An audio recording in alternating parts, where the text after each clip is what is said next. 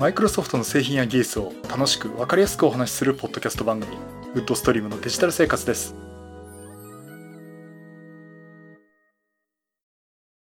第638回目の配信になります。お届けしますのは木沢です。よろしくお願いします。はい今週もお聞きいただきありがとうございます。この配信はクラウドファンディングキャンファイアのコミュニティにより皆様のご支援をいただいて配信しております。今回宮谷さん、ホワイトカラーさんはじめ合計9名の方にご支援をいただいております。ありがとうございます。ご支援の内容に関しましては、この番組ウェブサイト、windows-podcast.com でご案内しております。もしご協力いただけるとしたらよろしくお願いします。また、リスナーの皆さんとのコミュニケーションの場として、チャットサイト Discord にサーバーを開設しております。こちら、ポッドキャスト番組、電気屋ウォーカーと共同運用しております。よかったら参加してみてください。Discord サーバーの URL は番組ウェブサイトにリンク貼ってあります。はい、ということで、今週も YouTube、ポッドキャスト同時収録をしております。よろしくお願いします。えっとね、今週の話題ですね、えー、2つ。Windows 11 Insider Preview の話と、えっ、と、あと、久々に登場、Bio S13 という、えー、新型バイオ、新型というかね、バイオのモデルチェンジがありましたので、この話をしたいと思います。ちょっとね、じゃあ先にバイオの話をしたいなと思うんですけども、えっ、ー、と、先日ね、バイオ SX シリーズが第12世代高プロセッサーで新登場したって話をしたんですが、えー、突然ですね、今度バイオ S13、バイオの S シリーズですね。えー、これも第12世代高プロセッサーを搭載して再登場しました。あのー、これね、S13 出てくれたんだっていうところなんですね。で、このバイオの S シリーズとか SX シリーズってあるんですけども、どうも位置づけはですね、SX はハイエンドモデル。で、S シリーズっていうのは、まあ、標準版とかね、どっちかというと、例えば S15 があるような廉価版13っていうね、かつてのバイオのメインストリームであった13.31モデルっていうのが出てたんですね。で、実は私あの、これ6年前にノートパソコンを買い替えるっていうところで、まあ、実際買ったのは MacBook Pro 買ったんですけども、この時のね、有力候補で最後まで MacBook Pro とどっちにしようかっていう、もう候補に残ったものの一つなんですけど、バイオ S13 だったんですね。で、このバイオ S13 って言ってるのは、えっと、2018年、えー、ここまでに最終モデルが出てて、その後ですね、モデル出てなかったんですよ。あだからもう S13 とかなくなっちゃって、これからはもう S10 SX シリーズなのかなっていうふうにね、思ってたんですが、えなんとですね、この4年ぶりに S13 が復活ということになりました。で、これはね お前シンクパッドもバイオも大好きなんだろって言われそうなんですが、まあそうなんですけども、これがね、ちょうどいいサイズのリアルモバイルというところででして、これまたね、非常にね、私の欲しいバイオなんですね。で、今回そのモデルチェンジをしたっていうところで、あの、どんなところがあるかっていうとですね、やっぱり一番大きいのは、第12世代高プロセッサーを搭載したというところですね。まあ、最重モデルになると Core i7 の 1255U という、まあ、U シリーズですね。モバイルの U シリーズを搭載しているというものになります。で、実際搭載しているプロセッサーは種類がいくつかありまして、えー、上位モデルになると Core i7-1255U、で、Core i5 を 1235U、で、Core i3 を 1215U、で、セレロンの7305っていうね、あのー、こういったラインナップになっています。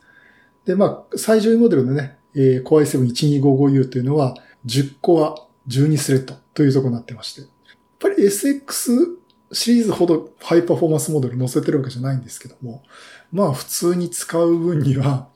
えー、十分なプロセッサーかなと思ってます。そしてメモリはですね、あの 32GB 搭載できるタイプも出てまして、まあ 8GB、16GB、32GB っていうのが、ラインナップで揃っています。で、これはあの、選ぶときにですね、ほとんども CPU とセットでメモリいくつっていう感じで、ね、選ぶ形になっています。そして、えー、ストレージですね。スタンダード SSD と、あと第4世代ハイスピード SSD。おそらくこれ PCI Express Gen 4の掛け音ということになるんですが、えー、この SSD を搭載しています。で、ハイスピードモデルになると最大 2TB まで搭載できるモデルになっています。で、モニターはですね、13.3インチのフル HD 1920×1080 ドットのモニターになってます。これのみですね。あの 4K モデルとか用意されてないんで、やはりここは SX シリーズと S シリーズの積み分けができてるのかなと思っています。で、これタッチパネルなしですね。これあの、非常に私は嬉しい機能と言ってるのが、私も今使ってるね、 ThinkPad もそうなんですけど、180度開くんですね。ペタンと開くんです。えー、完全に、あの、キーボードとモニターの部分がね、完全に180度開くんですね。で、これはあの、非常に私はありがたい機能で、私これ ThinkPad でもよく使ってますけども、あの、相手に見せるときとか、自分がこうパソコン叩いてて、向かってる相手にね、まあ、あの、実際対面でね、見せるときに、これって見せたいときに、もうパカッと開くんですよね。これが非常にね、えー、やりやすくてですね。あの、あとはほんとあの、完全開いたまま持ち歩いて、まあちょっと危ないんですけども、ほとんどなんかタブレット的に使えるとかね、えー、そんな感じも、えー、でも実際私シンクパッドそういった使い方をしてますんで、この BIOS13 で完全開くっていうモニターがね、完全180度開くっていうのはね、すごくありがたいと思ってます。で一方あの、相手に見せるって時に画面をこう、相手側に見せたいっていう時もありますね。自分側だけ見てもしょうがないんで。相手に見せるって時は、えー、これショートカットキーがあって、FN キーと2を押すと相手側に反転して、相手側にから見えるようになるとかね。えー、そんな機能も備えています。ちょっと言い忘れましたメモリーなんですけども、えー、こちらですね、LPDDR4X、えー、これを搭載しています。あのおそらく LPPDR4 に5にしなかったっていうのはちょっと住み分け的なとコスト的なとこもあると思うんですけどね。LPDDR4 で、実際ベンチマーク取るとかとね、あの、違い出てくると思うんですけども、普段使ってる分にはね、あまり体感できる違いないのかなと思っています。そしてインターフェースですね。えー、こちらは、えー、多分これ本当にこれビジネスモデルっていうのをすごく意識してるなっていうのがわかるんですが、えー、USB Type-A が2つ、そして USB Type-C が2つ。で、この USB Type-C は USB4 と Thunderbolt4 対応ということになっています。そして、えー、HDMI ですね、モニター出力。これがちゃんと HDMI の端子がついています。えー、それと有線 LAN ですね。これ、これはね、結構重要だと思います。あの、有線 LAN のネットワーク、の端子もついてるっていうことで、まあ、あの、ビジネス用途っていうところで手堅く抑えしてるのかな。逆にその SX が、あの、ここら辺のインターフェースなくてっていうところでね、本当に USB Type-C だけにしてしまったっていうところもあるんで、あの、これどうなのかなっていう、まあ思い切っちゃったなっていうのはあるんですけども、ちゃんと S13 はここら辺ちゃんと抑えてるというところで、私としてはすごい大関係かなと思っています。あとね、無線関係ですね。これあの Wi-Fi 6搭載ということと、えっ、ー、と、Bluetooth は5.1、Bluetooth は Bluetooth 5.1を搭載しています。そして、モバイルの機能ですね。これ 4G の LTE、え、これのインターフェースを備えています。まあ、ちょっとここで 5G にしなかったのっていうツッコミあるかと思いますけどね。4G LTE でナノシムがさせるようになってるという感じになってます。これね、オプションで16,500円追加すると、この LTE の機能つきますんで、どうせ買うならね、これ、この機能ね、あの、入れた方がいいかなと思っています。あとは、この時代を反映してっていうかですね。やはりあの、テレワークとか、え、そこら辺にも力を入れてるっていうところがあって、ビデオチャットとかですね、これにも特化して機能強化しています。例えばその自動フレーミングだったりとか、あと背景をぼかしを入れる機能だとかですね、顔優先の AE 機能とか、あのマイクの音声ですね、これをくっきりクリアにするっていうあの、ノイズキャンセリング、AI ノイズキャンセリング機能とかですね、えー、そういったのを搭載しているということになっています。で、これね、実はあの、マイクもね、ステレオアレイマイクとかね、えー、搭載していて、なかなか力入れてるなと思ったんですけど、ちょっとびっくりしたのがですね、さっきのインターフェースのところで、あの、オーディオ周り言わなかったんですけど、ヘッドホンの出力の端子あるんです。3.5ミリのジャックはあるんですけども、マイクの入力端子はないんですね。これどういうことを意図してるのかなっていうのはちょっとわからないんですけども、えー、ちょっとそこは意外かなと思ってます。とは言っても、あのヘッドセットって今 USB 接続になりますんでね。あの、全くその外付けマイクが付けられないっていうわけじゃないんで、あの、まあ、オーディオマイクっていうのはそこにちょっと削ったのかなと思うんですけどね。まあ、そういったところでちょっと外付けが意外とアナログ入力のマイクはできないっていうのはありますけども、実際本体のマイクは結構いいものを搭載してると。で、ちょっと実際使ってみるとですね、結構こうやって結構効果が見えたりするんですよね。その、その正面で見えてる喋ってる人だけの声が聞こえて、その、その外、ちょっとエリアから外れた人の話し声だとかっていう環境音っていうのは、ある程度除去してくれるのかなと思っています。で、気になるお値段なんですが、えー、予想通り高いです。まあ、そこはバイオなんですけど、うん、これどうしても欲しいっていう方にはですね、多分お金に私も若干の余裕があったら買ってもいいかなというような値段になっています。まずね、一番安いやつ。えー、これがですね、標準価格で15万4800円です。で、今ね、まあ、あの、キャンペーンやってて1万円値引きしてくれるってことで、一番安いのを買うと14万4800円になります。ただ、これはお勧めできないですね。あの、スペックがあの、セレロンを搭載していて、メモリ8ギガ、ストレージ128ギガっていう、え、最低限の、えー、スペックものとなります。で、実際に私も価格をえー、ちょっと調べてみまして、まあ見積もり取ってみるって感じでね、見てみたんですけども、あの、まあ、私がもし買うんだったらというスペックでいくと、えー、まず CPU は Core i7 の 1255U 最上位モデルですね。で、メモリーは 32GB。で、ストレージはハイスピードで、まあ、512あればいいかなと思ってますね。512GB にしました。で、LTE はありというところと、あと、オプションでね、TPM のチップを載せるか載せないかってなるんですけど、まあこれ CPU がサポートしてるからいいかなっていうことで載せませんでした。えー、というね、えー、構成でいきますと、お値段がですね、32万3000円という値段になりました。で、今あの、キャンペーンで値引きがある、クーポンがあるっていうことで、今そのね、スペックで買うと、28万7000円というところになります。うーん、28万7000円かと。ね、悩むとこですけどね。でも、ま、ま、Mac 買うこと考えるとね、あの、まあ、Mac とバイオどっちがいいかっても全然あの比べるもんじゃないと思うんですけども、いや、でも、バイオ買えるんならこの値段はでもいいかなと。あの、実際買えませんけどね、さすがにここまで高いとね。やっぱり、バイオですから。えー、というところがあってね。まあ、この値段となっています。で、贅沢モデルっていうところで私見てみましたけども、えー、これでね、Core i7 の最上位モデルで、ストレージを 2TB、えー、にしたというところで、お値段41万1000円。で、今キャンペーンで値引きがあって33万7000円というところで、えー、いうとこになってます。まあ、これ見てまた高いなっていうのはありますけどね。で、一番安いのは今言ったように、値引きで14万4800円ということなります。うん、ただね、セレロンなんで、あの、割り切って使えばっていう言い方はあると思うんですけども、うん、ちょっとね、あの、これは、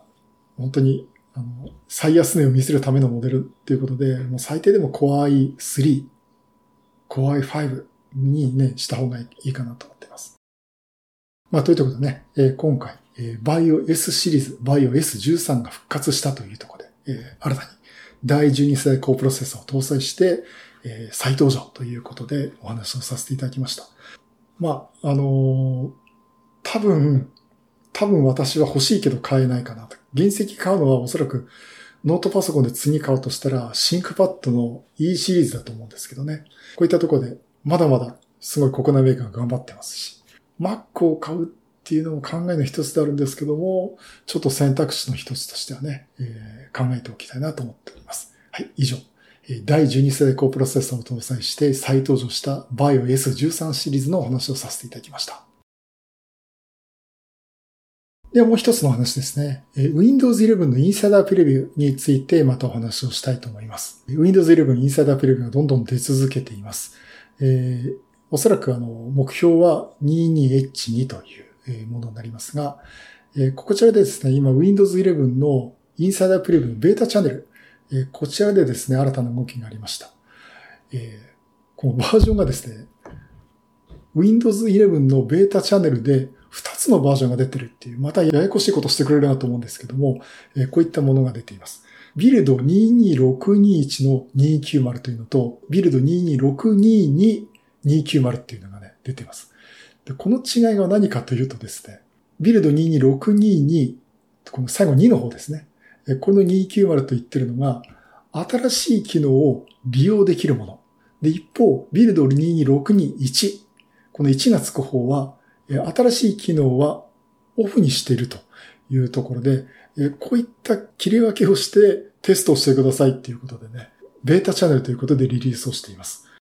で、実際ね、これ、あの、選べるかっていうとですね、どうも選べないらしいんですね。だから自分に降ってくるベータチャンネルがどっちになるかっていうとこがわからないとこあるんですけども、イネーブルメントパッケージというのを使うとですね、あの、新機能が使えるビルド22622にが使えるということになってるみたいなんですね。まあ、新機能有効にするかしないかっていうところで違いがを見ることができるというところで、えー、出したということになります。うん、まあ、あの、あくまでも評価なんでね、あの、いろいろやってみることはいいと思いますんで、あの、ベータチャンネルですんで、これから出す機能を予定したものを入れてますのでね、まあ、あの、こういった評価もできるということになっています。うんで、私は今んとこ今、リリースプレビューチャンネルをね、インサイダープレビューでやってるんですけども、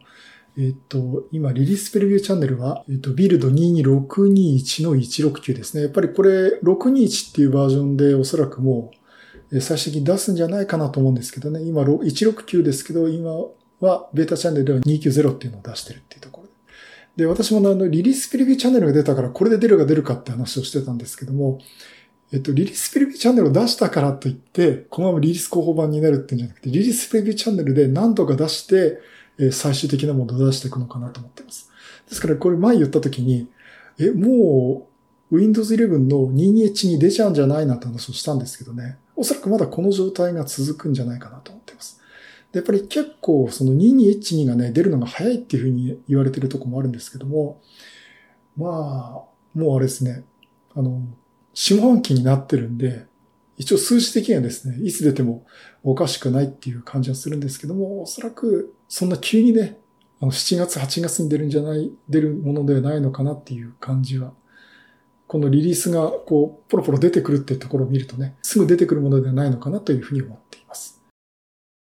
はい、そういうことでね、Windows 11のインサイダープレビュー、ベータチャンネルで、今度は新機能を有効にした場合と、新機能を使わない場合の2つのバージョンが出てるというお話をさせていただきました。はい、第638回は、BIOS シリーズ、BIOS13 再登場の話と、Windows 11インサイダープレビューベータチャンネルで2つのバージョンが出てるというお話をさせていただきました。えー、ということで、えー、 VAIO。VAIO。いいなね、もう、お前、シン、 VAIO の話して ThinkPad のして、また VAIO の話してって。で、使ってるのは MacBook Pro っていうね、もうよくわかんない状態なんですけど。あの、 VAIO 自体ね、結構あの、家電量販店の大きいとこ行くとですね、まあ、大きいとこって言うと具体的に言うとヨドバシカメラなんですけど、に行くと、あの、触れることはできます。あの、新宿のヨドバシカメラ。えー、あそこ行くとですね、あの、今まで紹介したバイオ SX シリーズとかバイオ S15 とかですね、あの、一通り触れますんで。横浜は、あったかな？なかったな。あの、時々あったりなかったりするんですけどね。間違いなく言えるのは、あの、新宿のバイあの、新宿のヨドバシカメラ行くと、 VAIO シリーズ全部触れますし、あの、勝色のね、かっこいい藍色のバイオとか、見れますんでね。これ見て、人物見てみたいっていう方はですね、ぜひあの、新宿のヨドバシカメラ行っていただくと、えー、見れる、見れますんで、えー、ぜひ見ていただくといいかなと思ってます。って言ってもね、まあ、簡単に新宿でって言うないと、私も新宿そんなしょっちゅう行ける場所じゃないんでね、あの、行った時になんかもうバイオマイルみたいなことするんですけども、まあ行く機会があったらね、私もこれ S13 をね、また見てみたいなと思っております。と、それとですね、最後になりましたが、あのー、今年もですね、私、マイクロソフト MVP を受賞することができました。えー、カテゴリーは、えー、Windows and Devices for IT ということで、また Windows だとか、あと Surface とかのデバイスとかですね、そんなか情報をまあお伝えするための、まあ、インフルエンサーとしてですね、えーまあ、受賞できたのかなと思っております。まあ、あの、なかなか、あ、このマイクロソフト MVP って、あの、こういったマイクロソフトの製品とか技術について、情報発信とか、こうインフルインフルエンサー的な活動をした人に対して、マイクロソフトがこの個人に対して表彰するという制度なんですね。で、まあ、過去1年間分の活動実績を持って、この7月に受賞したりとか再受賞したりということで、こう1年間ごとに活動を見ていって表彰するという制度になります。2010年からいただいていて、え今回12回目の受賞となっています。あの、1回はですね、あの、まあ、新型コロナウイルスの影響もあって、まあ、自動的に更新っていうかね、1年間、えー、そういうのが1回だけあったんですけど、えー、今回12回目の受賞となって、まあ13年目でね、MVP やらせていただいております。まあ、あの、こういったので受賞いただけるのも、こういったポッドキャスト番組だとか YouTube だとか、あとブログとかですね。あと、ちょっと3月で引退してしまいましたけど、あの、勉強会、ドットネットラボの勉強会っていうのを、で、活動させていただきまして、まあ、あの、本当にあの、こう、番組聞いていただいたり、こう、見ていただいたりね、あの、勉強を参加していただいている皆様のおかげで、えー、受賞できたと思っております。本当に、どうも皆さんどうもありがとうございます。えということでね、今後もですね、あの、まあ、マイクロソフトの製品とか技術とかを楽しくわかりやすく、で、こういったデジタルガジェットを えー、お話ししていきたいと思ってますんで、よろしくお願いします。はい、そういうことでまたいろんなネタ遊びと話したいと思います。またよろしくお願いします。